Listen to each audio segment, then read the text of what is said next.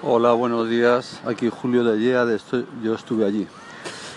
A ver, quiero, quiero preguntar una duda, aunque yo no tenía duda hasta que esta mañana Lobo, en su segmento sobre que ha llegado el invierno de verdad crudo y duro, que hay que abrigarse y que hay que luchar contra los elementos, las lluvias, los charcos, incluso los medios de transporte público, que por cierto aquí en Madrid hace un sol fantástico, fresquito pero sol y muy agradable, en fin, no sé, eh, a lo mejor te tienes que pasar por aquí.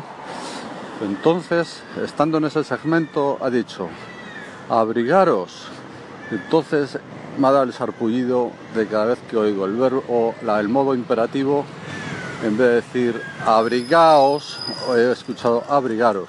Pero claro, me he acordado al mismo tiempo que la academia admitido el iros en vez de ios. Eh, y entonces a ver si vamos, a ver si ha admitido más imperativos de estos que, que, que- me- a mí me, incomoda mucho. Cada vez que oigo la forma imperativa no dicha correctamente, em, pues eh, ¿os pasa a vosotros también o me ocurre solo a mí?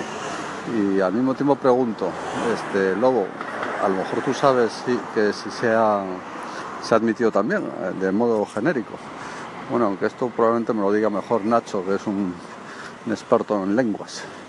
Pues nada, animaos, no animaros, excepto que me convencéis de lo contrario. Gracias.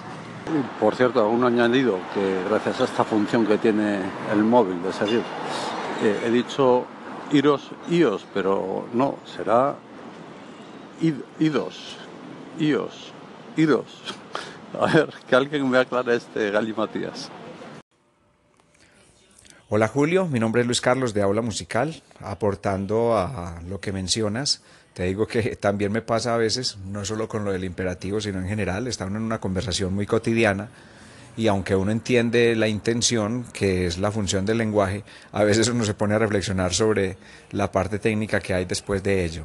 En Latinoamérica eh, lo resolvemos muy fácil en del uso del imperativo porque o abríguese o abrígate o cuando lo decimos en plural, abríguense, y hasta ahí llega la historia.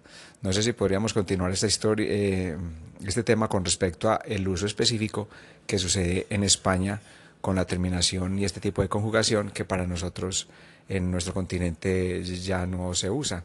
Saludos. Buenas tardes, Luis Carlos de Aula Musical.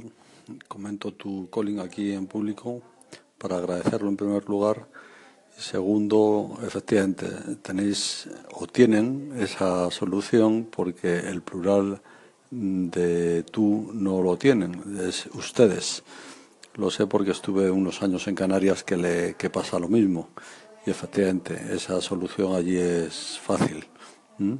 Abríguense, pues como no puedes decir abrigaos, sería abrigaros, pues el, digamos el de usted, eh, pues es fácil, no, no hay problema.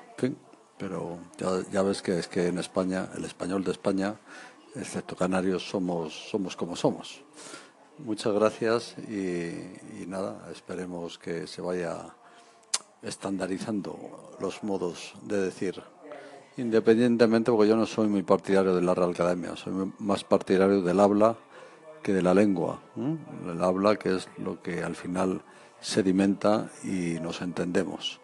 Y bueno, excepto que sean por provocaciones o por pereza o por molestar, eh, respeto lo que está establecido, pero al final soy más partidario de lo que funciona en la comunicación entre los seres humanos. Ese es el origen y la evolución de los idiomas, las lenguas, las culturas y hace que en español tengamos palabras de origen francés, italiano, inglés, árabe, etcétera, y otros idiomas supongo que les pasará lo mismo. Así que, pues nada, vamos a ver si nos, eh, si hay que, nos abrigamos ya, ya tengo un lío con lo del imperativo, abrigaos o abrigaros eh, con esto. Gracias.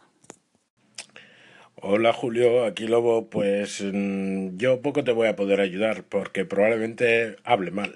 o sea, hay, hay poco hay donde rascar.